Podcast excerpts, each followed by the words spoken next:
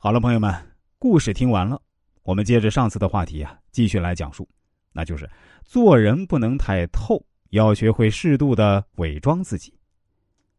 嘉靖朝中期，夏言写的一首好文章，有为朝廷的重臣，因此啊，颇受皇帝的器重。当时严嵩在翰林院任低级职务，当他打听到夏言是他的江西同乡时，就想利用这层关系去接近夏言，但几次都没有成功。不过，严嵩并不死心，他特意准备了酒宴，亲自到夏言府上去邀请夏言。夏言没有把这个同乡放在眼里，找借口回绝了严嵩。严嵩就跪在堂前，反复的高声朗读自己的请柬。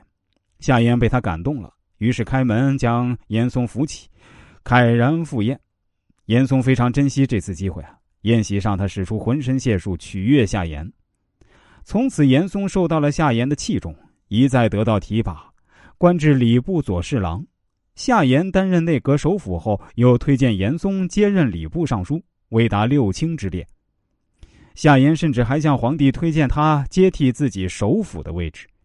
由此可见，夏言对严嵩的器重和信任程度。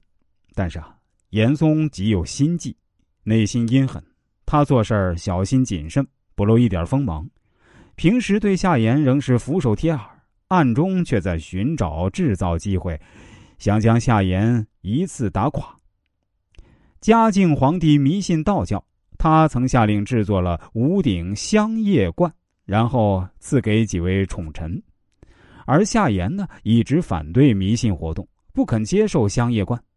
严嵩却趁皇帝召见时，把香叶冠戴上，外边还郑重的罩上了一层轻纱，以显示他对皇上的忠心。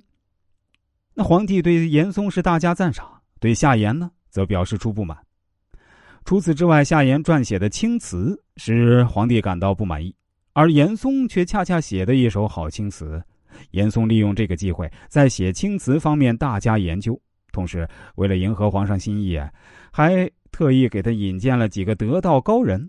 从此啊，皇帝逐渐的疏远了夏言，对严嵩却越来越满意。以后又连续发生几次事情啊，使皇帝对夏言越来越不满。严嵩眼见时机已到，一改往日的谦卑和隐忍，在皇帝面前说了夏言许多坏话。有一次，啊严嵩和世宗单独在一起，世宗与他谈及夏言，并对他们之间的不和略有询问。严嵩见状呢，突然装出一副可怜的样子，全身颤抖，匍匐在地，痛哭不已。他的如此举动使世宗产生了恻隐之心，世宗催问他是否有难言之隐。严嵩见世宗已经被打动，反而嚎啕大哭。世宗见他这样伤心，安慰他说：“你有什么委屈，尽管说出来，有朕为你做主，不要害怕。”严嵩见有皇上撑腰，于是便将平时所搜集到的所谓夏言的种种罪状，天之家业无中生有的哭诉出来。世宗听闻，非常愤怒。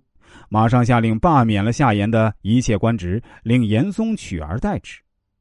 虽然严嵩藏其于身，踩着别人肩膀往上爬的行为不可取，甚至很卑鄙，但从处事角度来说，他显露得当，将藏漏之术用到了家。